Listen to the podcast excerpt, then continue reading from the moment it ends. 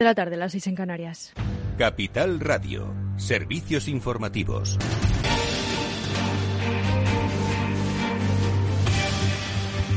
Buenas tardes. A las puertas de las festividades navideñas, España se sumerge en una nueva ola con la incidencia disparada en datos de ayer, a espera de que Sanidad actualice los de hoy en los, 60, los 695 casos por cada 100.000 habitantes. Sanidad notificó ayer 49.823 nuevos contagios, la cifra más alta desde el comienzo de la pandemia. Entre tanto, la presión asistencial sigue en ascenso, pues en España hay más de 7.600 personas hospitalizadas por COVID-19, un 20% más que la semana pasada. De ellas, más de 1.400 se encuentran en la UCI, lo que supone un 21% más que hace siete días. Los ingresos se han multiplicado eh, por tres veces en un solo mes. Sin embargo, Sanidad constata que las vacunas siguen mostrando su efectividad con el paso de los meses, sobre todo en la prevención de la hospitalización, donde la reducción del riesgo para los vacunados continúa estando alrededor del 90% en todos los grupos. Y el presidente del Gobierno, Pedro Sánchez, convoca mañana un Consejo de Ministros extraordinario para recuperar el uso obligatorio de la mascarilla en exteriores en atención a la demanda de varias comunidades autónomas y se prevé que el Gobierno lo apruebe mediante un decreto ley. Eh, esta obligatoriedad de la mascarilla en exteriores mañana mismo, en la víspera de Nochebuena, Sánchez ha presidido la cumbre telemática desde el Senado junto a las ministras de Política Territorial Isabel Rodríguez, de Hacienda María Jesús Montero y de Sanidad Carolina Darias. El presidente ha insistido en intensificar la vacunación ampliando la cobertura de la población con la tercera dosis, pero los expertos cuestionan el uso de mascarilla al aire libre y con distancia y apuntan a la necesidad de protegerse en interiores. Sin embargo, los presidentes de Galicia, Alberto Núñez Feijó, del País Vasco, Íñigo Urcullo, y de Andalucía, Juanma Moreno, también de Cataluña, Peri Aragonés, responden al presidente del Gobierno que la imposición de la mascarilla en exteriores y la tercera dosis de la vacuna no son medidas suficientes. Feijó, Moreno y Aragonés han señalado la necesidad de crear un fondo COVID para abordar el gasto en el que están incurriendo las regiones. Los varones del Partido Popular han reclamado una ley de pandemias y el Lendakari ha pedido mayor seguridad jurídica que respalde las medidas autonómicas pues se plantea limitar los horarios de cierre a la hostelería y también limitar los aforos. El presidente catalán ha mostrado su preocupación por la interacción entre territorios La plena eficacia de las medidas que hemos tomado aquí, también necesitamos que, especialmente en los territorios con más incidencia, también se tomen medidas.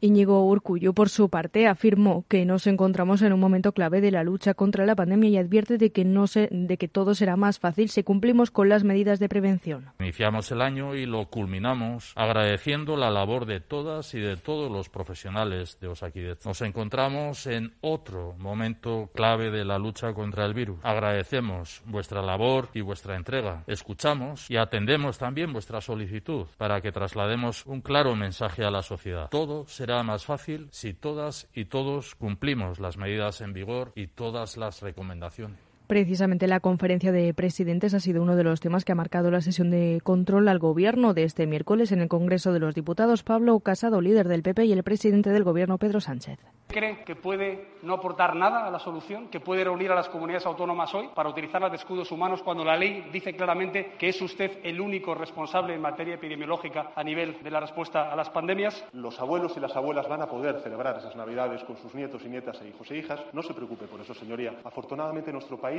pese a sus vaticinios agoreros hace un año, cuando decía que íbamos a tardar cuatro años en vacunar al 70% de la población con pauta completa, hoy tenemos al 90% de la población española vacunada con pauta completa. Y la vicepresidenta primera y ministra de Asuntos Económicos, Nadia Calviño, ha asegurado en el Congreso que la economía está en marcha y alcanzando ya niveles prepandemia. Mañana el Instituto Nacional de Estadística va a sacar una nueva revisión, posiblemente cubriendo todos los trimestres primero, segundo y tercero de este año, y desencadenará nuevas revisiones de previsiones en las próximas semanas y meses.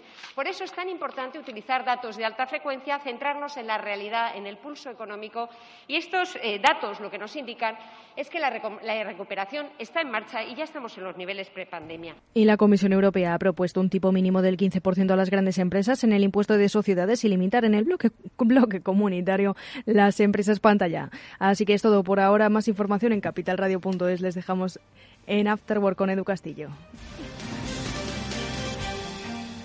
Capital Radio. Siente la economía.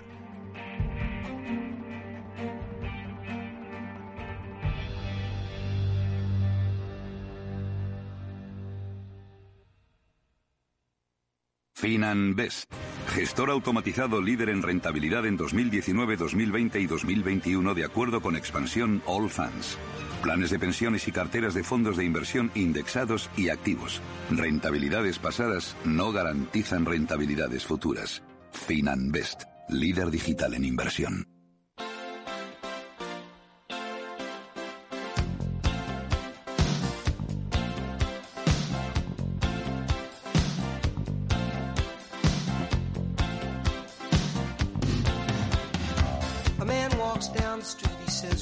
Soft in the middle now? Why am I soft in the middle? The rest of my life is so hard. I need a photo opportunity. I want a shot of redemption. Don't want to end up a cartoon in a cartoon graveyard. Bone digger, bone digger, dogs in the moonlight. Far away, my well-lit door.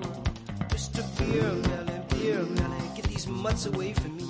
Después del trabajo, After Work, con Eduardo Castillo, Capital Radio.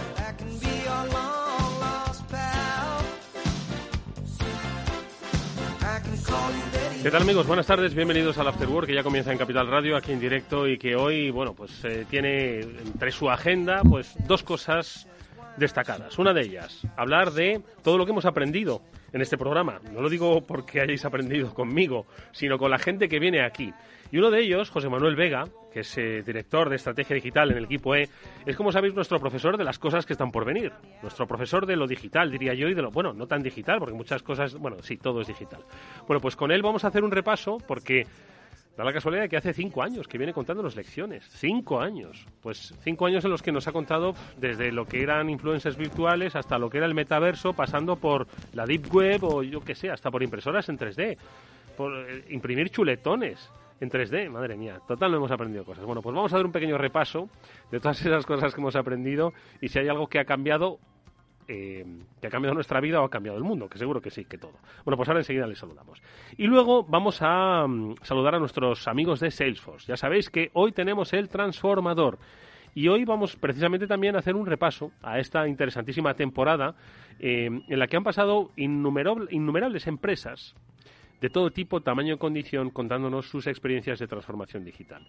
Quizás a muchos de vosotros el concepto de transformación digital os resulte un poco manido.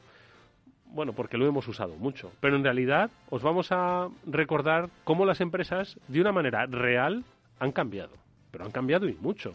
Han cambiado cambiando su precisamente cultura y pensamiento digital, incorporando herramientas que les han hecho pues mucho más eficaces en sus procesos de conexión con los clientes. Bueno, pues con eh, Fabián Gradolf y con eh, Mildred Azuaje vamos a charlar sobre pues eso, un recordatorio de esas empresas que han pasado por este transformador. Esto es eh, After Work, amigos. Está Néstor Betancor gestionando técnicamente el programa. Se pensaba, Néstor, que se me había olvidado el programa. No, no, esto es After Work, amigos. Os acompañará y os seguirá acompañando. Eh, mañana y la próxima semana, que luego el 25 es Navidad. Bueno, que vamos a empezar.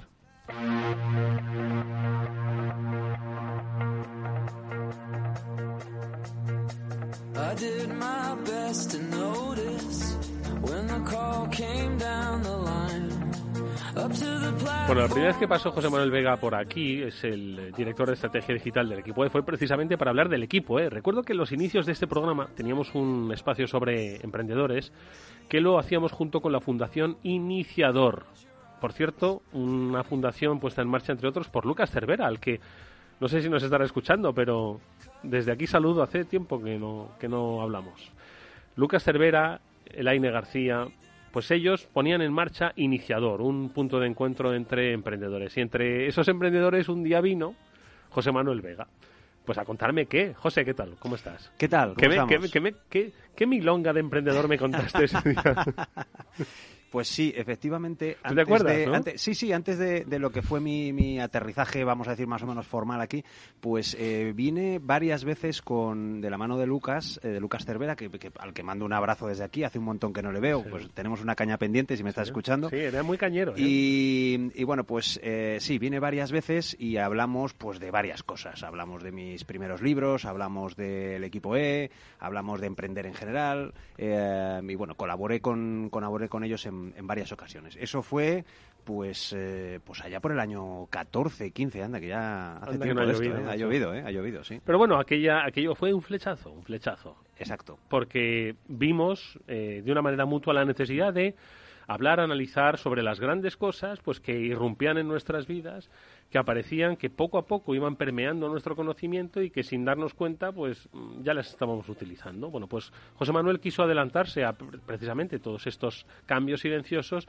y adelantarnos, ¿no? Adelantarse a todo lo que estaba por venir. Y ahí empezamos una serie de eh, programas, encuentros formativos que pues han tenido pues todo tipo de, de profundizaciones, análisis. Hemos hablado hasta del trabajo, de la cultura del trabajo también. Sí, la, la- la verdad es que a lo largo de estos, de ¿eh? cinco años, porque bueno, sí, e- ese primer programa fue en, del- de, vamos a decir ya formal, eh, fue en, en diciembre de 2016, o sea que justo ahora se hace hacen cinco años, y la verdad es que hemos hablado de todo. Yo muchas veces he hecho la vista atrás, eh, lo, voy lo voy documentando normalmente en mi blog, y, em, y hay momentos en los que digo, ¿podría hablar de tal? Digo, sí, sí, ya esto ya lo hemos contado, ¿no? O, sea, o cuando tú y yo hablamos en algún programa, dicen, no, si esto ya lo contamos hace dos años, ¿no?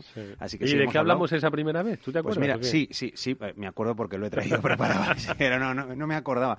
Pues mira, y- y, eh, hicimos un, como era eh, justo el mes de, era por estas fechas, en, en el año 2016, eh, hablamos de cinco propósitos para el año 2017. Ostras. Fíjate qué qué bueno, ¿eh? Ostras. Y, y bueno, pues cinco años después esto seguirá seguirá en vigor, seguirá en vigor. Bueno, pues me he traído una chuleta porque obviamente no me acordaba de lo que conté en el, en el ver, 16, ¿no? Pero ver, fíjate, ¿qué nos proponíamos para fíjate, 2017? ¿Qué nos proponíamos para el año 2017? Pues primero potenciar la marca personal. Fíjate, esto sigue todavía en, Sí, en sí, pleno sí. en pleno vigor. O Sí, sea sí, que, sí. Eh, Os ex- habla Eduardo Castillo. Sí, exacto. Bien, vamos potenciando. Eh, número dos, experimentar con lo digital, ¿no?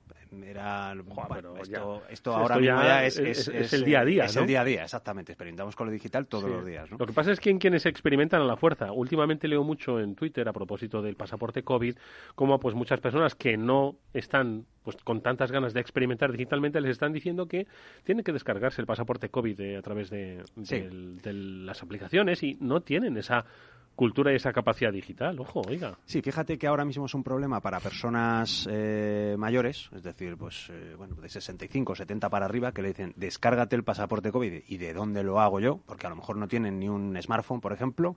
Eh, pero en aquel momento, en el, en el año 16, a quien iba dirigido este consejo era un poco a gente de nuestra edad. Es decir, en aquel momento, pues Facebook lo petaba. ¿no? Claro, claro, claro, pues Facebook lo petaba. eh, tal, cosas que a, a día de hoy están requete superadas. Es, es decir, ahora mismo hasta estar en Facebook es un poco de modé ya, ¿no? Es- es- es- Pero en aquel momento, eh, sí, sí, sí, hay, hay carrozas digitales también, ¿no? Así que sí, sí, pues de, de Oye, aquello ¿qué, iba. ¿qué más propósitos había para el, dos- el Pues mira, 2017? otro que me, me gusta mucho, la verdad es que cuando los, los estuve re- revisando, pues me- este me gustó mucho, que era huir del copy-paste y volver a escribir, ¿sabes? O sea... eh, No- no- no lo hemos logrado, ¿eh? No, esto, esto ha ido a menos. Es- eh, los blogs ya no están de moda, escribir en general ya no está de moda, y lo que nos hace falta es contenido original. Si de algo adolece el Internet de hoy, es en muchas ocasiones de, de contenido original, ¿no? Así que, bueno, pues este había sido otro consejo Otro- que, bueno, no podríamos decir mal, que ¿eh? todavía, que todavía está, Estamos a tiempo, en venga. vigor. Eh, mm, hablar en público, como una de esas eh, grandes habilidades que siempre son necesarias prácticamente para cualquier, para vigor, cualquier sigue profesión, sigue en vigor, sí. Y eh, mejorar mis capacidades para vender. Esto fue un, un gancho que lancé aquí un poco a mi, Por a mi libro. libro. A mi libro, sí, todos somos vendedores.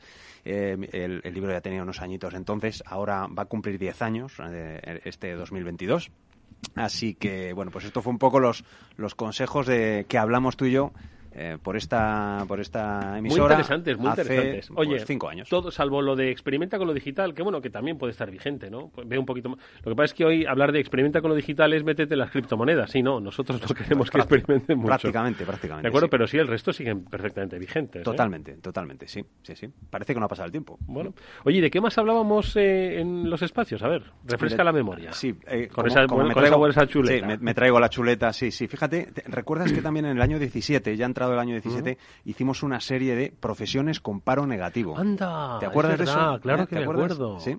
Sí. Sobre todo por el concepto paro negativo. ¿no? Exactamente, son profesiones Ay, en las que en las que básicamente si entran más profesionales tienen trabajo seguro, es decir, hay más más demanda que hay más oferta que, perdón, hay más demanda que oferta. ¿Qué oferta? Sí, sí, sí. A ver, ¿y las tienes por ahí? Sí, mira, hablamos de diseñadores de producto digital, por ejemplo. El producto digital eh, sigue siendo todavía muy. Sin hay lugar una a demanda dudas. enorme. Eh, en temas de marketing digital también sigue Sí. habiendo bastante demanda a día de hoy. Eh, expertos en Big Data. El Big Data sigue estando es ahí. Hablamos de blockchain. Tuvimos un programa más o menos espeso Mm. intentando hacer llegar el, el tema de blockchain, que no es fácil de, no de es fácil. explicar. Lo que pasa es que, claro, el experto en blockchain ha, evolucionado, ¿no? Ha derivado, ¿no? Ese, porque el, el Big Data, el científico de datos, sí que es, es importante, se sigue necesitando, ¿no? Pero blockchain, trabajar en blockchain, ya. Bueno, al fin y al cabo yo creo que es eh, más crear algoritmos, entender un poco la tecnología que ya hay, eh, buscar aplicaciones reales. En esto es en lo que está ahora mismo un poco el, el- el, vamos a llamar, experto en blockchain. ¿vale? Es decir, utilizar mucha de la tecnología que ya hay ahora mismo.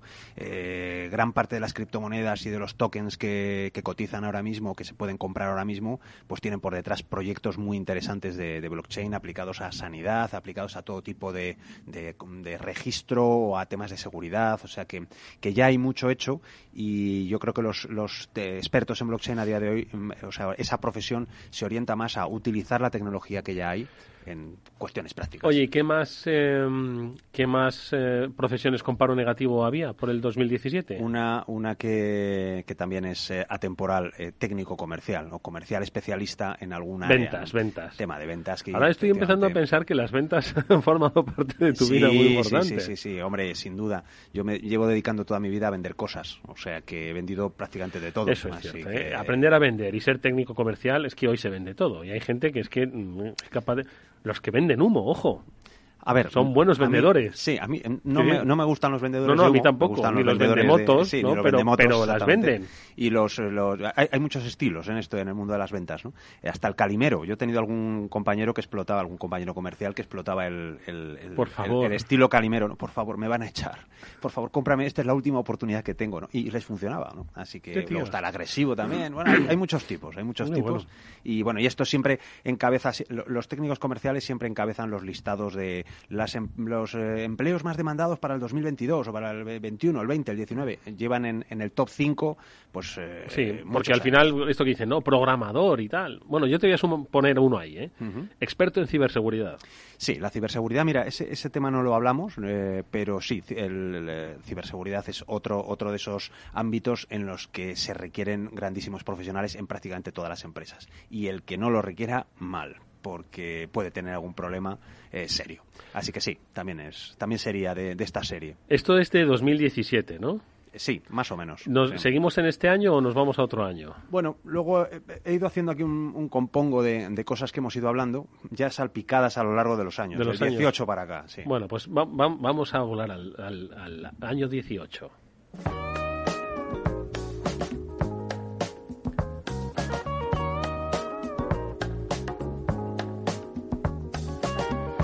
¿Y entonces qué decíamos? Pues mira, hemos hablado de temas de negocios a lo largo, por ejemplo, en el, en el año 18 sí que hablamos un- unas cuantas ideas de, de- relacionadas con, con cosas como eh, qué podemos aprender de las startups para llevárnoslo a nuestros negocios. Al- Ah, de intraemprendimiento Intra- y de Open Innovation. Exactamente. Ah. Hemos hablado de, por ejemplo, también de, de generar entornos de alta motivación dentro de las empresas. Esto al hilo del tema de intraemprendimiento. Vale. Hemos hablado, por ejemplo, de cómo seleccionar comerciales. ¿Recuerdas el libro de ir a la luna es fácil? Pero es eh, lo difícil es encontrar un buen comercial. Sí. Estuvimos con, con Daniel Gómez Visedo, que me acompañó Exacto, exacto. para presentar su libro y hablar de estos temas, de cómo seleccionar comerciales. ¿no? Eh, tema de ingeniería de precios. ¿Por qué las cosas valen 9,99 o 9,95 y no valen 10,05, por ejemplo? Bueno, pues igual que ese, ese truco que yo creo que lo conocemos todos, ¿no? Pues hay decenas de trucos. Hablamos de eso también en el año 18. Mm. Así que esto en cuanto a temas de negocios. Yo creo que en el año 18 hablamos más o Le menos dimos mucho este- al- le, al le dimos a- mucho ¿no? a esta, a esta historia. sí. ¿Y en el 19 ¿qué, a qué nos dedicamos? ¿Más a, ¿Más a lo digital o qué? A ver, hablamos de tecnología en el 19 bastante, temas como, por ejemplo, tecnología y niños. Hicimos un... ¿Te recuerdas? Hace ya mucho tiempo hablamos de, oye, ¿qué es bueno? ¿Dejar a mi niño con la tablet o no dejársela? O es decir, eh, que, que estén hasta los 16 sin, sin acceso a la tecnología y luego entren como un toro en, el, en la plaza, ¿no? O, y, y- y- digamos con... ¿Y cuándo hicimos ese programa? Lo digo por recuperarlo y ver. Efectivamente, ahora tienes que ir pensando en eso, ¿no? Sí, Sí, sí, Sí, pues, porque igual ya se me ha ido de las manos el toro. mm, puede ser, puede ser. Ya, ya tira de tablet, ¿no? Tu peque. Me temo, me Sí, temo. es, es inevitable, es Sí, inevitable. inevitable, ¿no? Sí. En- en- en- al final vivimos en un entorno conectado, ¿no? Y si a Sí. sus padres les ve permanentemente con un dispositivo en la mano, Claro. ¿cómo explicarle que, que eso ese está mal. dispositivo exactamente? Es como, es como si tú fumas y le dices a tu hijo que no fume. Entonces, sí, efectivamente, yo no soy partidario de la prohibición. Eh, soy más partidario de que utilice de manera natural los dispositivos que va a utilizar de mayor y que vayas acompañándoles en el camino para que vayan aprendiendo lo que está bien hacer, lo que se puede hacer y lo que no se puede hacer o lo que es peligroso. Es, eh, en definitiva es un poco y lo hablamos en aquel programa hace ya un montón de años, pero lo hablamos el no te vayas con desconocidos eh, que nos decían nuestros padres eh, cuando bajamos a la calle, pero en el, en el ámbito en el ámbito digital. Así que eso fue un poco el, el resumen de aquel de aquel Sí, muy programa interesante, sobre- muy sobre interesante el de y niños. tecnología y niños, sí. Hablamos de economía colaborativa. Eh, cuando lo estaban Estuve- empezando a sí. petar el Airbnb. Estuve etcétera, pensando etcétera. el otro día, fíjate, en la economía colaborativa, en cómo ha fracasado la economía colaborativa. Sí, porque es más economía y es muy economía y poco colaborativa. No, claro, al Sí. final, y lo pensaba sobre todo cuando vi pasar un coche de Uber, ¿no? Sí. De estos que. Entonces pensé, vamos a ver, Uber ya va con publicidad, es decir, es como un taxi negro, ¿de acuerdo? Está pues casi sujeto a las mismas reglas que el taxi, casi. Seguro que si me escucha un taxista diría, pues no, oiga, irrumpieron en el mercado de una manera, en un mercado regulado de una manera antinatural. Entonces, Uber nació como que tú, con tu coche, José Manuel o yo, Eduardo, con mi coche, o Néstor con el suyo, eh, pudiésemos llevar a gente Correcto, de un sí. lado a otro, como Sí. un taxista. Sí. Entonces, obviamente, esto, pues los, los gobiernos dijeron, oye, esto es un sector regulado, además aquí hay una cosa de seguridad y no se puede. Se des, eh, digamos que se ha Sí, se re- desnaturalizado. se reguló, sí, se digamos, reguló, sí. ¿no? Eh, Airbnb, exactamente lo mismo. Al final, pues se regula el- el- los alquileres turísticos y hay mm, ciudades incluso que los prohíben. Correcto. Se acabó la economía colaborativa, ¿no? Tenemos Eh, el caso peor, el de los repartidores. el de los quizás. repartidores. Quizás sea el- es decir, que tú un día que llueve y hay fútbol y estás muy calentito en casa, quieras que un señor te traiga tres croquetas de la otra punta de Madrid por dos euros, pues mira, es que esto no puede ser. Esto ¿Qué no pasó? ser. ¿Qué ha pasado con la economía colaborativa? Yo creo que lo único que sigue funcionando es el BlaBlaCar.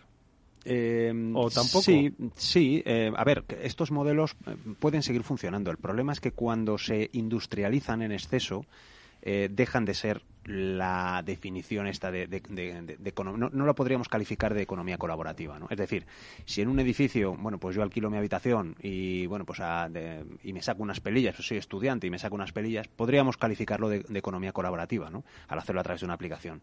Pero si ya hablamos de una empresa que tiene eh, apartamentos repartidos por todo Madrid o en un mismo edificio donde están los vecinos, pues hay el, el 20 o el 30% de los de las viviendas están eh, alquiladas en, en vacacional, bueno, pues ya no es, o sea, esto ya no es economía colaborativa, ¿no? Porque, entre otras cosas, porque, volviendo al ejemplo del, del, del Airbnb o similar, pues eh, en un edificio normalmente hay personas que, bueno, pues los días de diario trabajan y tal, tienen unos horarios y tal, y mientras que el- los que están en el, en el apartamento, pues suelen estar, vamos a decir, de vacaciones o con un carácter más o menos festivo, ¿no? Entonces eso, pues origina muchísimos conflictos dentro de Pero yo dentro un pensé que fue una pena, ¿no? Que como la economía colaborativa, que tenía todo el sentido del mundo, Sí. Bueno, había también muchas iniciativas, ¿no? El, el- el- el concepto de crowdfunding, ¿no? El crowdlending, ¿no? Bueno, pues Sí, todo sí, esto sí. que abrió nuevos mercados, nuevos negocios. Lo que pasa es que cuando bajan del, del idealismo a la realidad económica, al final, pues pervierte un poco el, el, Exactamente. el concepto se de... han pervertido los modelos. Yo de creo que esa es la, la- la- ¿no? la definición. ¿no? Hasta, hasta se alquilan piscinas también en modelo, en modelo colaborativo. ¿Ah, sí? Sí, yo tengo un chalet con una piscina y entonces no- no la uso a todas horas. Y entonces, bueno, pues saco determinadas horas o determinados días para que pueda venir alguien a bañarse a mi piscina. No conocía eso. Pues sí, sí, lo puedes eh, Que sí que poner en sabía, pues, práctica por ejemplo, este de las plazas de parking, Plazas todo de parking, su sentido, por ¿no? supuesto, Viajes sí, sí, sí. colectivos, en fin. Correcto, sí, sí, sí, sí, sí. Pero la piscina... ¿Te ha gustado ese? Eh, No, no sé si me gusta tanto. Pues eh, bueno, pues eh, también, también podemos... eh, Qué gente muy guarra. Sí.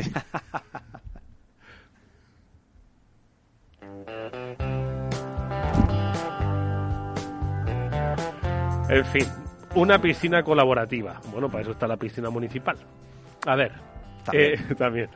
¿Qué más temas hemos tocado en este programa? Mira, hablamos de deepfake, que son esos vídeos eh, que, que parecen reales pero que no lo son, al hilo de aquel vídeo que salió De eh, Obama. de Obama. No, vinimos a hablar de, ¿De eh, lo, lo- lo cogimos al hilo de el que llamaban el equipo E, Ah, que eran eh, verdad. eran los varios Sánchez, políticos, exactamente. exactamente, varios políticos y, y, eh, con, con los personajes del equipo A, ¿no? Y todo esto fue hubo bastante cachondeo porque claro, mm, mucha gente pensó que lo había hecho en mi agencia, ¿no? Y no, obviamente no, no teníamos nada que ver ni, ni hacemos nosotros este tipo de tecnología, ¿no? Pero bueno, fue curioso porque recibí muchos mensajes de amigos, oye, ¿cómo os habéis pasado con este vídeo y tal? Porque estaba muy bien hecho, era bastante gracioso. eh, y, y bueno, pues nada, ese, ese- eso, la actualidad me lo, me lo puso en bandeja para, para hablar de deepfake y hablamos del vídeo de Obama y de, de otros Oye, ¿qué, muchos qué que se- fue, ¿qué fue de aquello? ¿Qué repercusión? Porque como, no sé si recordar, bueno, la gente debe saber que José Manuel es el director... eh, eh, nunca me, me- nunca me sabes el, de estrategia, estrategia digital, digital en- en el equipo E, sí, E, ¿no? Y entonces este deepfake eh, eh, se llamó el equipo E, ¿no? Y entonces todo el mundo os llamaba, os preguntaba, Sí, sí. vosotros aprovechasteis el tirón también un poco, ¿no? Sí, pusimos un, un pequeño... Pues, ah, eh, al final nos, nos consultó mucha gente, incre- se incrementó un montón la... la porque el, el vídeo original no tenía... Era como que no tenía una autoría clara, ¿no? Entonces, bueno, pues la gente buscaba el equipo E, claro, sale en Google, sale mi, sale mi, la, la página web de mi empresa y, bueno, pues aprovechamos para poner un pequeño, un pequeño guiño en la home diciendo, oye, no hemos hecho el famoso vídeo, pero, oye, gracias por la visita, echa un vistazo a las cosas que hacemos, ¿no? Así que fue, bueno, digamos que la actualidad también nos lo, nos lo puso, nos lo puso fácil. Oye, y del deepfake, eh, ¿dónde saltamos? A ver, cuéntame, porque ya ahí sí que Pues- nos íbamos metiendo en materia digital ya profunda, ¿eh? Sí, sí, hemos, hemos hablado, por ejemplo, de temas de tecnología, hemos hablado de bitcoins, de los mineros. ¿Recuerdas el día que hablamos de los mineros? Otro Ya tema denso, complicado de, complicado de explicar. Yo espero que, que lo, que, bueno, que fuera lo suficientemente académico como para que nos quedáramos con, con algunas ideas. Eh, de temas de tecnología hemos hablado también, por ejemplo, de, de- de dark web. Eh, entramos en el mundo oscuro este del Internet profundo y hablamos un poco, bueno, pues de las cosas que se pueden hacer, desde comprarte una ametralladora, eh, todo tipo de drogas, eh, un, un sicario que se cargue a tu a un, a un acreedor o, o cosas de este Madre estilo. ¿no? Se fue un día un poco, Sí, un sí, poquito, sí, un de- poquito complicado. Porque sí. además tú me hablabas de los diferentes niveles ¿no? que había, que era eh, Deep Web, Dark Web y luego ya, Sí. mm, yo no sé si había otra cosa peor todavía, o no sé cuál era, pero... Sí, vamos. bueno, hay foros, foros especializados donde, bueno, pues se venden este tipo de, este tipo de cosas, ¿no? Donde también eh, tienes que saber muy bien dónde te metes porque, porque a lo mejor vas buscando algo y lo que te encuentras a lo mejor es una conexión de la policía o al- algo donde está ya un poco traqueado por policía y tal. O sea que, bueno, eh, hay que saber moverse en ese, en ese mundo, sí. Mm. Y de la Deep Web, ¿a, dónde dimos el salto? Esto ya me, ya me estoy Esto ha, un sido, poco... esto ha sido más reciente, reciente. Esto ha sido más reciente. Eh, eh, aquí tengo algunos temas de tecnología eh, más o menos reciente. Lo contabas al principio, los chuletones impresos, Los chuletones en- impresos. eh, ar- artificiales. Ese te gustó, ¿no? Ese, hombre, me resultó muy interesante, ¿no? Porque hay ahora mismo, pues, oye, la, la carne sintética, ¿no? Y, y el chuletón en 3D, Sí, que sí, sí. una empresa, además española, ya lo, ya lo hacía, si no me equivoco. sí. ¿no? el, em, hablamos de una tecnología concretamente que era una empresa japonesa que había imitado la, la carne La de, de este, de- sí, el Wagyu y, este. y- y, bueno, pues eh, a- al hilo de eso, pues bueno, hay, hay empresas también en España que están imprimiendo o que hacen eh, tecnología para la impresión de, pues eso, hamburguesas o incluso filetes. Yo, bueno, que me parece bien que, que impriman una hamburguesa o un filete. Pero puestos que impriman un- una pata de jamón. Bueno, pues estaría muy bien imprimir un jamón con su hueso y todo. ¿No? Eh, no sé si eso alguien todavía se ha atrevido, pero bueno, mm, no creo que tarde. Visto el nivel de el nivel de, No avance de esta tecnología, pues Visto el, jamón- nivel de hacia dónde se dirige el mundo, no Sí. creo que tarde. Te podrás elegir jamón de jabugo de- del cerdo de bien Sí. o, eh, o jamón o 3D. jamón, o jamón, o sea, un i, un i-jam, ¿no? Como decía. sí, ah, sí, exactamente, una, una i-jam, Una sí, sí, i-jam. exactamente, sí. Eh, ¿Qué más? Hemos hablado últimamente, de, de- de- relacionado con temas de tecnología, hemos hablado de los robots escritores, que- esos que nos iban a quitar el trabajo. es verdad. ¿Recuerdas ese tema? Es ¿Eh? verdad, los robots sí. escritores, eh, todos estos software que tenemos hoy en Sí. día de, de inteligencia artificial. Sí, que hacían poesías Hacían y tal. poesía, leímos aquí algunas poesías Sí, sí, eh, sí. que de algunos robots. No, no la habrás traído, ¿verdad? La no, no, no, no la he traído. No la he Menos traído. mal, No la he porque traído, es sí. que no te lo dije en, en el programa en directo, porque no me parecía bien. Pero la poesía era muy mala, la de ese robot. ¿Ah, sí? Sí, bueno, sí. era un robot. Era malísima. Sí, sí, no te Sí. gustó, no te gustó nada. No. No. Bueno, pues... Era un bodrio. no, no me voy a regodear, pero no era sí, buena. no te gustó, no, No, te gustó. Bueno, no, pues nada, que pues seguiremos leyendo a Neruda. Y más sabiendo que era de un robot, de- quizás sí, por eso, ¿no? Sí, sí. O sea, te sentó incluso mal. Te sentó incluso mal que pueda haber alguien, un software que te que haga parte de Que tu trate trabajo. de ¿no? ser sensible. Anda y tira para allá, robot. Anda y tira para allá. Venga, una más. Eh, para cerrar el bloque tecnología, eh, uno de los el último día hablamos de metaversos. También hablamos de Facebook, de Meta. Me vino muy bien, ¿eh? ¿no? Porque ahora todo el mundo está pues con el metaverso como locos, ¿no? Sí, exactamente. Es un, A ver dónde hay dónde hay business, ¿no? Sí, sí, exacto. Es uno de esos temas que está ahora mismo encima de la mesa, todo por culpa de Zuckerberg. ¿Y ya no hemos hablado más de, De temas de tecnología, no, tengo más, tengo más cositas. Por ejemplo, la temporada coronavirus. Hemos hablado de la temporada de... ¿Sí? Durante el coronavirus, Ah, eh, durante sí, el es COVID, verdad, sí, que, que no nos hablando, vimos. claro, estuvimos hablando en remoto, Desde, claro. casa, desde casa, pues Claro. eh, tuvimos, mira, hablado de coronavirus. Sí, sí, sí, en esa temporada, mediados, hablamos de mediados del Sí. 2020. pues Influencers fíjate, digitales, eso me acuerdo yo. Sí, no, no, no, pero sin entrar ahí, eh, hablamos de teletrabajo en tiempos de coronavirus, eh, hablamos sobre el- todo el, tema de teletrabajo, vida en confinamiento, eh, esas cosas que hicimos, como por ejemplo buscar muchas veces cómo hacer un bollo sencillo en Google, sectores que crecieron durante el confinamiento, pues por ejemplo los puzzles, vendedores de puzzles que se, se pusieron las botas. Sí, los de harina, los Sí, de sí. puzzles y las panificadoras. Incluso el- el, eh, las Dark Kitchens, que también eh, fue un tema que, cocinas, que surgió, aunque esto ya, ya podíamos decir que, que no es un tema de- directamente de coronavirus, pero, pero sí, eh, surgieron durante, durante esta época. O sea, estos son los temas que hablamos, eso, mediados del 2020, fechas complicadas. Oye, ¿necesitáis más motivos para seguir a José Manuel Vega? Por favor, si es que hemos hablado de de Prácticamente de todo, todo. fí- fíjate, fíjate, fíjate. Oye, pues eh, te esperamos el año que viene, ¿eh? Hombre, por supuesto. ¿Tienes en mente un par de temas ya para el año que viene? Lo digo para ir ya abriendo boca. Mm, No lo sé, no lo sé. Eh, Venga, déjame, déjame, no, no, déjame, ¿No? déjame que piense, déjame que piense. Y no los hemos repasado todos. Eh, dropshipping, hemos, hablamos de influencers, influencers virtuales, eh, hemos hablado de centennials, de millennials, de, de esas generaciones, y ya los temas auténticamente frikis. Hemos hablado del doping tecnológico, hemos hablado de- del brushing marketing, esa pieza de Sí, plástico que que, te llegaba de Amazon. Exactamente. Sí. Hemos hablado de independencia financiera, que hablábamos ahora Sí. antes de entrar en el estudio, ¿no? De retirarte pronto, ¿no? Hemos hablado de singularidad tecnológica, cuando las máquinas sean más listas que nosotros. O sea, hemos hablado de muchísimos temas. Serán más listas, pero no sabrán escribir poesía. Bueno, pues seguidnos, por favor. José Por Manuel, supuesto. ha sido un placer verte. Ha sido un placer tenerte todos estos cinco años, que sean cinco años más. No, ha sido un placer para mí, la verdad, aprender todo lo que sé de radio, lo he aprendido de este señor. O sea que muchísimas gracias por confiar en mí y por tenerme aquí durante tanto tiempo. Eh, seguiremos con ello. Gracias, José Manuel, que paséis una feliz Navidad. Nos vemos igualmente. Vamos nosotros con el transformador.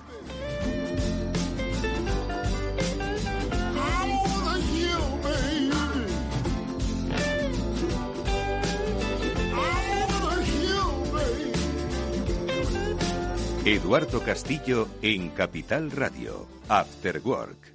¿Qué es ir más allá? Con Arval podrás llegar donde te propongas de la forma más sostenible y desplazarte como y cuando necesites con una oferta de renting sostenible, segura y conectada. Y preocuparte solo de conducir porque nosotros nos ocupamos del resto.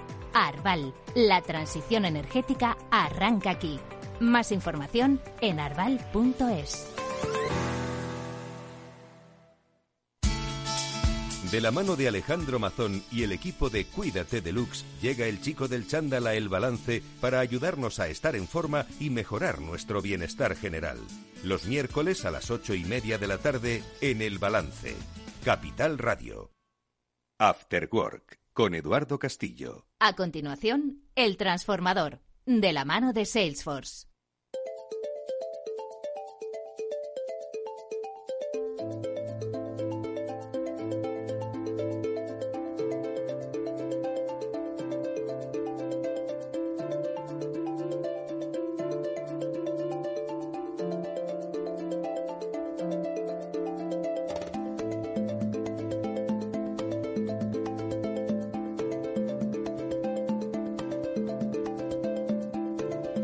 Bueno, pues ya es momento de hablar de transformación, de cómo cambia la vida, la vida de las empresas eh, a través de la experiencia que han compartido con nosotros numerosas compañías que en este espacio del transformador que realizamos cada semana, cada miércoles con los especialistas de Salesforce, lo que pretende es inspirar a otras tantas para que entiendan que no solo los entornos han cambiado, sino que ellas también pueden evolucionar, anticiparse incluso a esas transformaciones. Hoy vamos a hacer un repaso a todo lo vivido y comentado con la ayuda de Fabián Gradolf, el director de comunicación de Salesforce, al que ya paso a saludar. Fabián, ¿qué tal? Buenas tardes, bienvenido.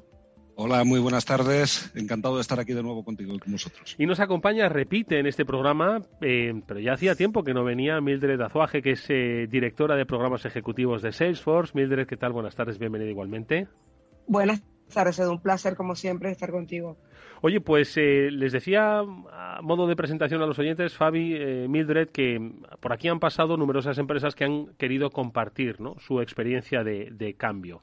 Un, un, una experiencia de cambio que eh, yo creo que, se resume en, en, un concepto, ¿no? El poder eh, de transformación que tiene el, el, mundo digital, ¿no? Y de hecho que apuntabais en, en alguna reflexión común y compartida, Mildred Fabián, a que estamos hablando de un imperativo digital. Yo creo que es la primera vez que oigo hablar de este concepto, pero que viene a definir muy bien el momento en el que vivimos, el momento en el que viven las empresas, el imperativo digital. Ya no es que sea una opción, ya no es que sea pues una cuestión de ser más rentable o más competitivo, es que es un imperativo, ¿no? Pues sí, efectivamente, eh, nosotros consideramos que la digitalización de las empresas es una necesidad absoluta. Y si ya venía siendo así desde hace algún tiempo y desde hace algunos años, eh, creo que todavía se ha puesto mucho más de manifiesto en el último año y medio, cuando la pandemia ha obligado a, muchísimas empresas a pisar el acelerador de la digitalización, porque si no eh, se encontraban con que perdían eh, posiciones en el mercado o, o perdían eh, simplemente, en algunos casos, hasta la posibilidad de sobrevivir. Así que sí, efectivamente ha sido un, un término, eh, el de imperativo digital, que creo que es muy acertado y que sirve de hilo argumental de lo que hemos visto en este programa a lo largo de los últimos meses. Mildred, ¿cuál es eh, un poco tu reflexión a propósito del imperativo digital? ¿Qué te sugiere? Porque tú estás en contacto ¿no? con los eh, líderes, eh, con los principales ejecutivos de las compañías con las que, bueno, pues no solo trabaja Salesforce, sino que están en un ecosistema ¿no? de desarrollo. Y el concepto de imperativo digital, ¿a ti qué te, qué te trasladan? ¿Cómo funciona? ¿Cómo lo imbrican en sus compañías? Pues el imperativo digital es una forma de definir la estrategia de transformación de las empresas. Esto es, desde luego, que se ha acelerado con, con el año ah, no, de la iPhone, pandemia, iPhone. eso es indudable. Hola. Sí, perdón, perdón, que me estaba perdón. al mismo tiempo hablando con, con esto. Disculpa, Cuéntame, disculpa mira. Edu, disculpa. Pues eh, que se ha acelerado con el año de la pandemia y que además eh, justo coincidió con nuestra nuestra, nuestra salida con el transformador, que estamos ya llevamos un año contigo en Afterwork, y hemos traído a 17 clientes, empresas españolas que de diversos sectores, que con sus historias de transformación nos explican perfectamente qué significa el imperativo digital en sus sectores y en sus empresas. De hecho, durante el programa, creo que es tu idea, ¿no? Que vayamos contando cómo han pasado por estos micrófonos empresas de retail, de banca, de impacto social, de, de, de hostelería. O sea, ha sido un viaje fascinante que hemos hecho contigo, donde efectivamente el imperativo digital es igual a la estrategia de transformación de las empresas. Pues dice Mildred que han pasado numerosas empresas como Aristocracy, como Hawkers, como Parfois, Escapade, Cash Converters, eh, donde hemos, Fabi, hablado de la transformación del canal de ventas. ¿Quién no conocía a estas compañías? ¿Quién no es cliente de estas compañías? Y cómo ellos han contado, pues efectivamente, que sus canales de venta pues han evolucionado muchas veces, ¿verdad? La pandemia los ha eh, transformado y les ha redescubierto un nuevo, una nueva forma de llegar al, al cliente a través de esos canales. Y bueno pues hemos visto pues eso literalmente unos eh, unos nuevos eh, una nueva forma de acercarnos a el, al, al cliente a través de esa transformación digital. Fabi Sí, sí, totalmente. Es una transformación muy radical que se está produciendo en los últimos años y que en el caso de estas empresas que has mencionado, luego hablaremos de otras que tienen otra, otras peculiaridades, ¿no? Pero en, este caso que son pues empresas del retail, fíjate que muchas de ellas provienen de, de mundos donde tradicionalmente el comercio era en tienda ¿eh? porque se entendía que para el mundo de la joyería, de la moda y demás, pues ver y palpar el producto de primera mano era una necesidad Eh, hoy ya no es así. Eh, hoy eh, nos hemos encontrado con que mucha gente ha optado por acudir al canal digital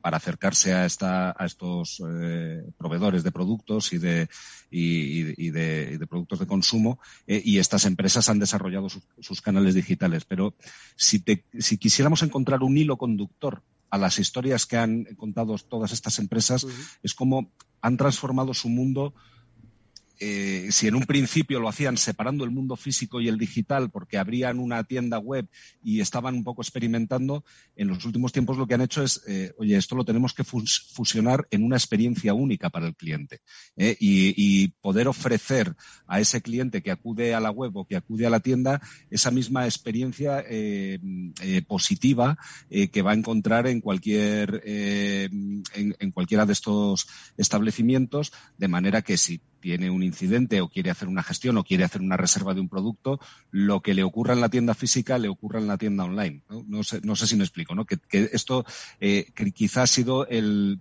eh, el, punto que más nos han destacado los clientes de este sector, ¿no? que la necesidad de, crear un mundo híbrido y de trabajar en un mundo híbrido donde la frontera entre lo digital y lo físico se desvanece, pero precisamente porque se utilizan tecnologías digitales para conseguir esa experiencia uniforme.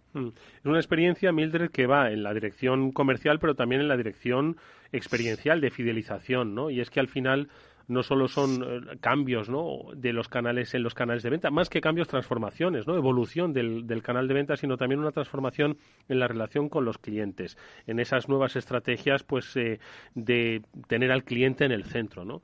Eh, estuvimos hablando, si lo recuerdas, Mildred, con Iberia, Cosentino, Meliá o recientemente, que yo creo que fue nuestro último programa con, con Sanitas. ¿no? Con Sanitas, así es. Bueno, justo en hilo de lo que decía Fabián, que obviamente también tiene que ver con la relación con los clientes, y bueno, todas tienen que ver con la relación con el cliente, ¿no? Pero sobre todo estas empresas que tienen una, una situación tan directa, ¿no? Que necesitan responder en tiempo real al cliente, que hay una, una crisis permanente, que son omnicanales, ¿no?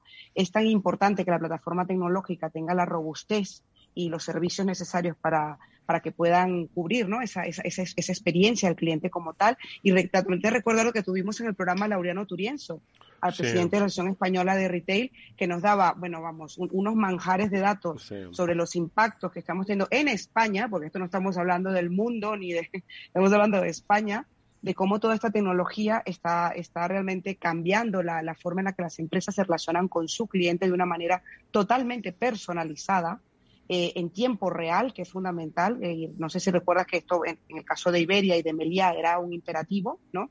El tener una respuesta en cualquier canal a sus clientes en tiempo real. Y para Sanitas, que fíjate, es un sector de, de, salud donde ahora mismo es una, una prioridad ¿no? en, la, en, la, en la mente de todos los clientes. Entonces, efectivamente ha sido un viaje muy interesante por, por todas estas empresas. Un viaje que dice Mildred, pero que se sustenta en los datos, ¿no? Y es en la, en la audacia, ¿no?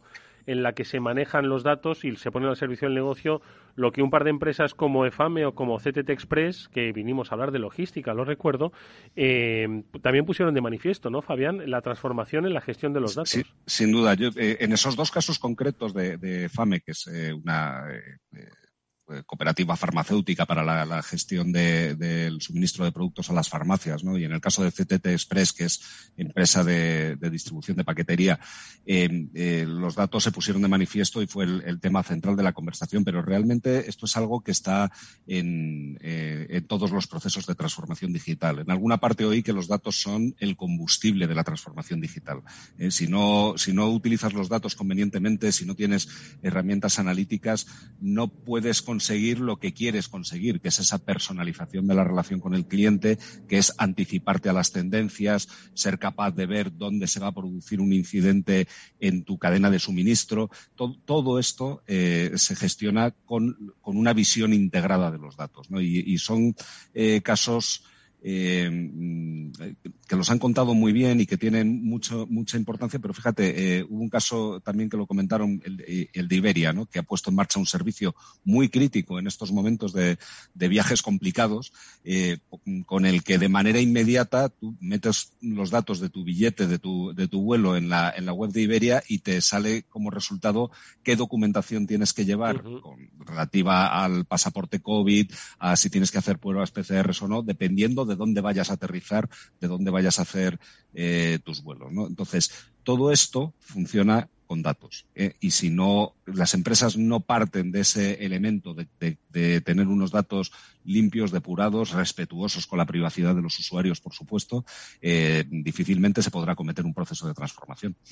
Eh, todos estos ejemplos eh, y experiencias empresariales venían, bueno, sus protagonistas en primera persona, pero siempre acompañados del conocimiento, ¿no? Y el acompañamiento de especialistas de Salesforce que en sus diferentes áreas, de trabajo, eh, pues nos ponían un poco también sobre la pista sobre la tecnología, obviamente, que ayudaba a esta transformación. Una tecnología que pues hemos hablado de los canales de venta, hemos hablado de la relación con los clientes, pero que o de la gestión de los datos, ¿no? Pero que también eh, Mildred hemos eh, podido analizar en cuanto a comercio electrónico, en cuanto a acciones de marketing o en cuanto a lo que es eh, provisión de servicio, ¿no? Al propio servicio a las a las compañías, ¿no? Correcto. Es que es la visión 360 que nosotros proponemos, ¿no? Cuando un cliente, o sea, tú tienes un viaje con una marca, ¿no? Tú decides que vas a hacer un viaje eh, a, otro continente y te entras en una web y tienes ese primer contacto que es el, el, primero ver el, marketing, ¿no? el producto, ver el precio, de tomar una decisión, luego pasas a comprar, ya entras en la venta, luego pasas a la, a la postventa, que es el servicio que esperas que te den una vez que ya tú eres cliente, y luego la fidelización, o sea, todo ese ese viaje, y es que esa palabra es, es muy consistente, es muy, muy presente, ¿no? La relación con el cliente, lo del viaje, eh, tiene que ver con esa, esa experiencia 360 que, que tiene cualquier persona. Nosotros tenemos esa experiencia todos los días. Cuando vas al supermercado, cuando vas a reparar el coche, cuando buscas un viaje, cuando llamas a alguien para que repare algo en casa, cuando buscas una casa, cuando compras un medicamento. O sea, todo eso sucede en cualquier momento de nuestra vida. Y lo chulo de esto, que es justamente la experiencia que tenemos con este programa, es que lo cuenten las empresas que lo están haciendo. Porque como sabes, y lo has visto en las historias, Eduardo, cuentan lo que les ha ido muy bien, pero también las lecciones aprendidas, ¿no? Las lecciones que han tenido durante este año. Y yo creo que eso es lo, lo digamos que lo interesante de este programa, que tienes una visión de todo en círculo, de todo el ciclo, ¿vale? Que tiene una persona cuando tiene una experiencia con una marca. Y yo creo que hay otra, otra lección ahí bastante interesante, ¿no? Porque evidentemente estos procesos de transformación digital, dependiendo del tamaño de la empresa, de su industria, de su sector, eh, pueden ser más o menos complejos, ¿no? Eh, y tocan muchas patas, ¿no? Como has estado mencionando, las ventas, el comercio, el marketing.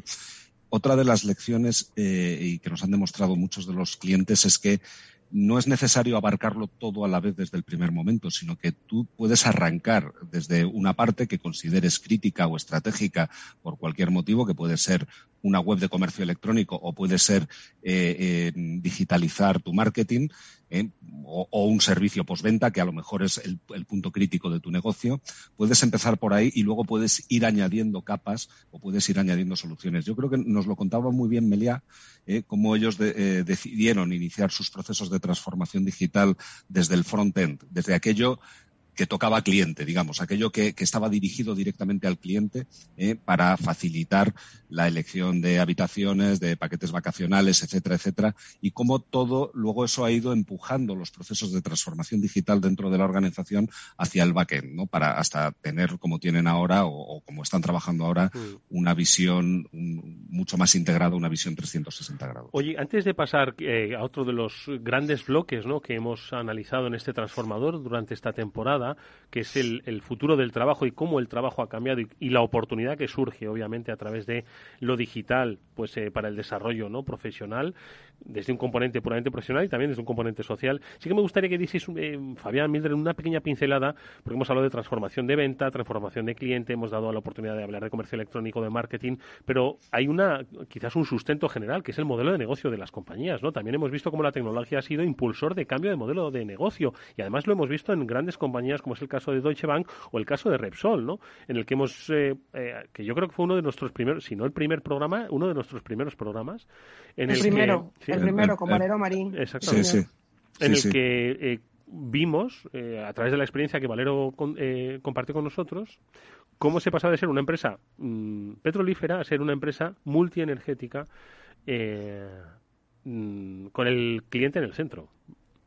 Sí, a mí, a me parece uno de los proyectos de transformación digital más eh, fascinantes ¿no? que, que, que, podemos ver, porque quizá es más sencillo para un, para un oyente o para un ciudadano normal eh, visualizar lo que es la transformación digital de alguien que te ofrece productos en una web, ¿no? Desde comercio electrónico, con el marketing digital. Pero el caso de Repsol, eh, que es una empresa eh, enorme, con muchas unidades de negocio, con procesos industriales, con procesos de distribución, con procesos comerciales, tiene un, desafío realmente importante y además con, tocando áreas como la sostenibilidad, donde son un jugador crítico, tocando áreas como la transición energética, donde son también un jugador crítico.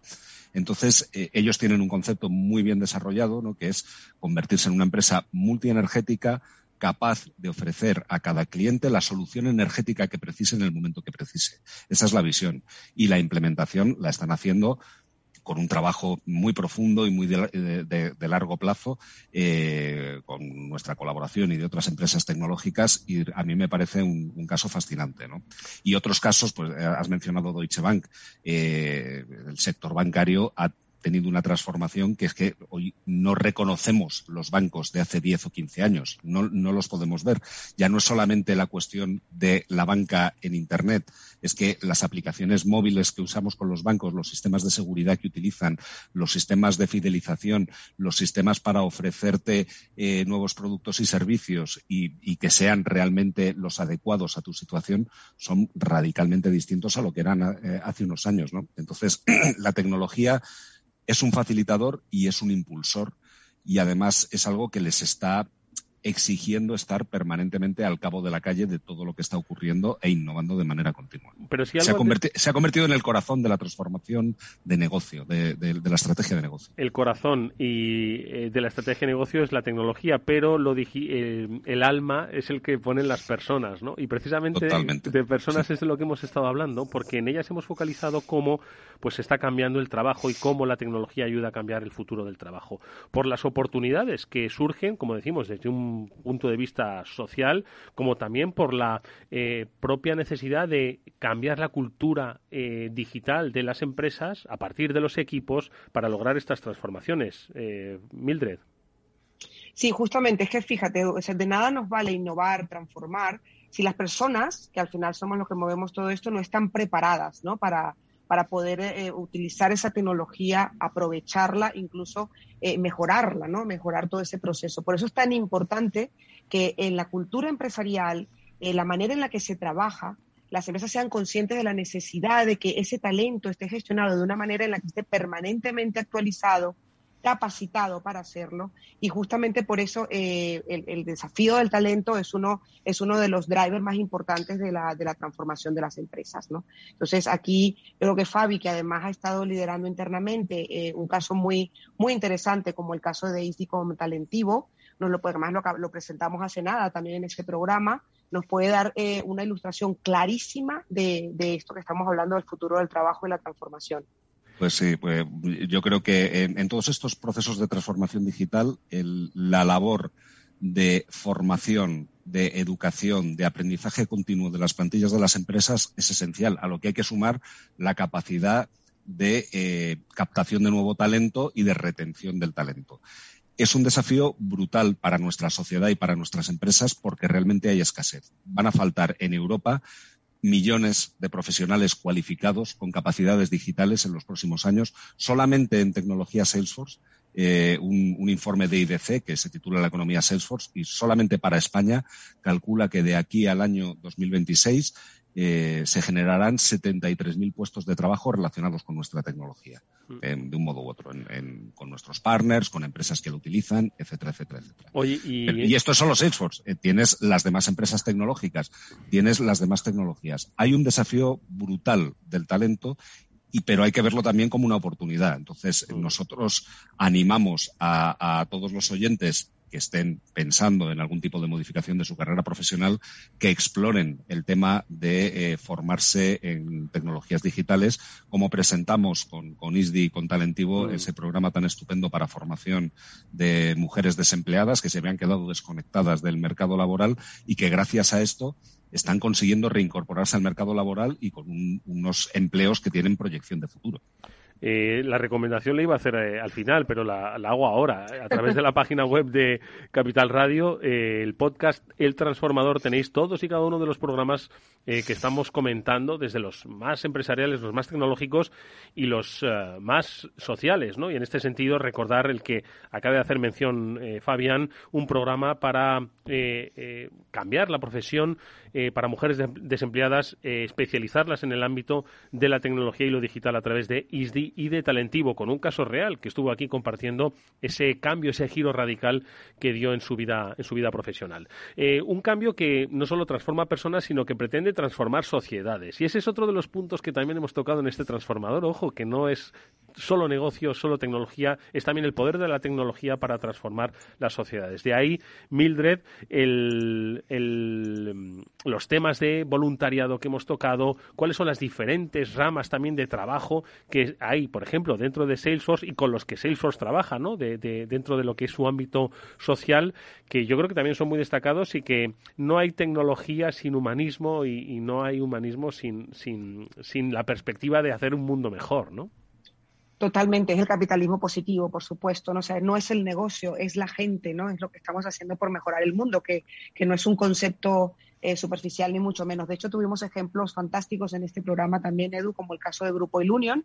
Como sabes, es una empresa que tiene 72.000 empleados y 59% tienen algún tipo de discapacidad es el mejor ejemplo de, inclusión social que podemos tener en España porque está diversificado en diferentes empresas. Y aquí lo contaron fenomenal Oscar da Pena y Juanma Caballero. Los invito a los oyentes que recuperen ese podcast porque es realmente fascinante, interesante y además nos pasa aquí en España. O sea, no estamos hablando de cosas que, que nos llegan lejos. ¿no? El caso de Union fue uno de los que también eh, tuvieron mucha más visibilidad. También hablamos de, de Cash Converter, recuerda, ¿no? El retailer de segunda, hablaba de la economía circular, ¿no? De la parte, el, el sector de la banca es tan importante y el sector financiero y Cash Converter es un ejemplo fantástico de impacto social que también merece la pena que recuperemos de esos podcasts que tenemos en, en la web. Y por supuesto tuvimos la gran oportunidad de contar aquí en, en, el transformador en nuestros grupos de trabajo de voluntariado en Salesforce, que en el caso de Bedford, que es para veteranos, con nuestro compañero Joaquín Carrasco, de Oxford con José Antonio, y por supuesto nuestra campaña con Banco de Alimentos, que como sabéis es un, es un partner de Salesforce de hace muchos años, siete años, y que a través de nuestros eventos, por cada directivo que asiste a un evento de Salesforce, donamos un mes de alimentos a, a una familia española y de hecho, aprovecho, Edu, si me lo permites, eh, como ahora mismo la situación es muy crítica socialmente y la gran recogida de alimentos no físicamente no va a poder ser posible con las restricciones lógicas que tenemos, invito también a los oyentes a que entren en donar.bamadrid.org que es la web oficial de Banco de Alimentos para donación y que de verdad contribuyan. Es, un, es una plataforma segura, eh, totalmente real y positiva y nos necesitan más que nunca. Pero bueno, pero quería aprovechar ese comentario y decir que también este ha sido el, el, el, radar, el, el, el difusor, el divulgador de esa gran eh, acción de, de, de, impacto social que tenemos en Salesforce. Y bueno, y Fabi, también tú creo que es importante que comentes lo de ISTI, que yo creo que sí, es el único bueno, caso lo, lo de, del mundo que an, tenemos. An, o sea, Ah, sí. antes, antes yo haría un comentario general, ¿no? Que es que eh, hay un concepto que En tenemos un muy minuto, claro. ¿eh, Fabi? En un Sí, minuto en un nos minuto. queda. Es que la, la tecnología está al servicio de las personas y no al revés, ¿vale? Y, y- y, por lo tanto, mm, eh, nosotros estamos muy orgullosos de considerar que nuestra tecnología sirve a las organizaciones para hacer cosas que están bien hechas, ¿no? El caso de ISDI, por ejemplo, que está utilizando una solución de sostenibilidad para eh, eh, medir toda la huella de carbono, ¿no? Y que, y bueno, otras empresas lo están haciendo también eh, y que son objetivos nobles y objetivos con los que todos queremos coincidir. Hay una cosa que tenemos muy clara y es que en la sociedad que se está desarrollando hoy en día, la gente prefiere interactuar con empresas que tengan un propósito, que tengan un compromiso social. Y nosotros lo tenemos y nos gusta ayudar a nuestros clientes a que lo desarrollen también. Has dicho, Fabián, la clave de nuestro tiempo. Las, eh, los clientes quieren trabajar con empresas comprometidas y las personas quieren trabajar en empresas comprometidas. Quieren ser felices, sentirse ellos mismos y dar todo de sí. Y eso luego se nota en los resultados. El transformador. Eh, podéis escucharlo en eh, la web de Capital Radio, en el podcast de El Transformador, todos estos casos de éxito eh, que os recomendamos, como digo, como elemento inspirador. Y por supuesto, a la vuelta de las Navidades, mucha más experiencia la que nos traerán los especialistas de la compañía junto con empresas de todo tipo, tamaño y condición. Fabián Gradolf es director de comunicación de Salesforce y Mildred Azuaje es directora de programas ejecutivos. Hoy han sido nuestros protagonistas. Gracias Mildred, gracias Fabián. Felices Navidades. Gracias a vosotros. Gracias, Edu. Feliz Navidad. Adiós.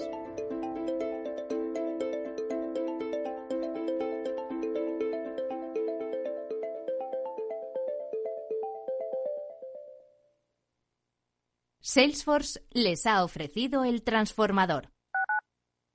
Escuchas Capital Radio, Madrid 105.7, la radio de los líderes. En Hospital HLA Universitario Moncloa cuidamos de ti y de los tuyos. El centro pone a tu disposición un potente gimnasio de rehabilitación con una completa dotación de profesionales y equipamiento para el tratamiento integral de accidentados de tráfico, pacientes hospitalizados, rehabilitación cardíaca y respiratoria. HLA Universitario Moncloa, siempre innovando para darte más servicios. Avenida Valladolid 83, Madrid.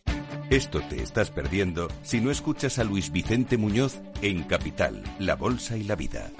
Xavier Ferraz, profesor de ESADE. Europa no lo ha hecho y el problema ahora lo tenemos aquí, ¿eh? porque Europa en este momento no es autónoma en semiconductores. Eso quiere decir que si no nos venden, nos vamos directamente al paleolítico, ¿eh? sin ser alarmistas.